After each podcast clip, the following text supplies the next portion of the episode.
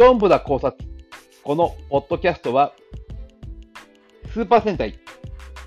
アバタロー戦隊ドンブラザーズの考察をするポッドキャストです。はい、放送されました。決闘その2というわけでございます。はい。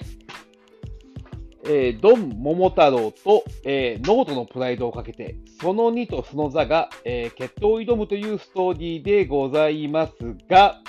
はい。その糸の戦いの、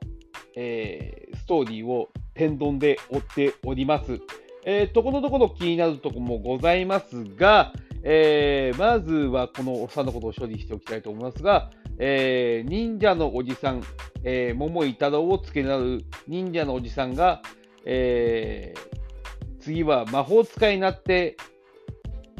もう改心してやめようとして、お母さんがお弁当を持ってくるシーンがございます。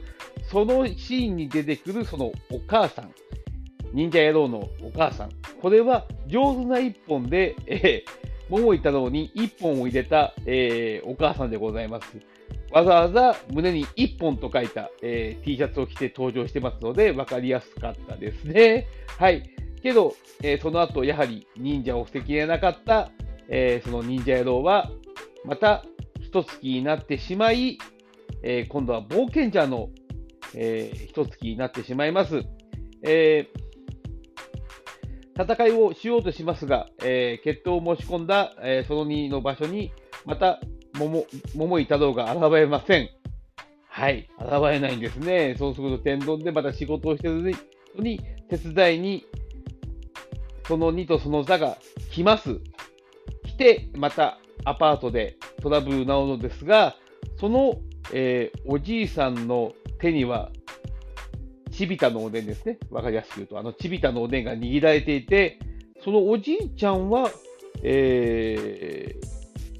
ゴーバスターズの一月、えっ、ー、と、かくれんぼをしようということで、ボロ太郎の会で、えー、出てきた、その一月の、えー、病院で寝てたおじいさんだったんじゃないかなと私は思ってみました。もしかすると違うかもしれませんが、この人も一月になった経験がある方でございました。えー、戦いが進んでいって、えー、また邪魔が入り、えー、なっていく中、現れるのが、えー、ドン家の力を手に入れた、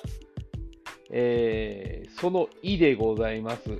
えー、まあ、わは、みこしにとってわははと現れるわけでございますが、えー、ちょっと気になったのは、えー、かなり強くなっているのと、えー、冒険者の一月を切るわけでございますが、もしかするとドン家の力を手に入れてるんで、えー、ドン家の力を手に入れてるんで、あのー、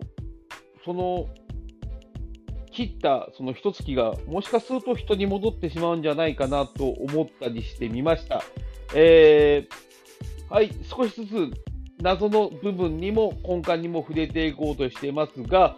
もともと強いものとして誕生するだったするはずだった、えー、児童、えー、トラボルトの方の主人格である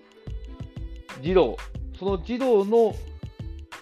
えー、外枠として生まれて、生まれた、成長する過程に生まれた人格、えー、ロンドラ悟空の方の児童、えー、桃井太郎に挑戦するも敗れてしまい、なぜ、どうすれば勝てるかを、えー、守護神である桃桃井仁、えー、太郎の育て親でございますが、訪ねてきます。えー、2つの人格が1つになったときに、えー、もしかすると太郎に勝てるかもしれないというふうに言います。ちょっとね、やはり、えー、陣を取り巻く環境ということで、うん、陣は、えー、何かの罪を犯して今、幽閉されています。えー、そして、えー、ドンブラザーズとその桃谷児童を導た導くようなあコメントを出していきます。さあ、ジンの罪とは何だったのか。そして、村雨ですが、えー、ドン家が作った村雨なのに、えー、ドン桃太郎を襲います。えー、ドン家のものなら、ドン家の末裔、末裔とか一族たちに協力するのではないかなと思うのですが、太郎はドン家の者に襲われます。そして、えー、最強になるはずだった桃谷児童のトラボルトの方も太郎を狙っています。えー、太郎がドン家にとってどのような存在なのか、また、えー、ノート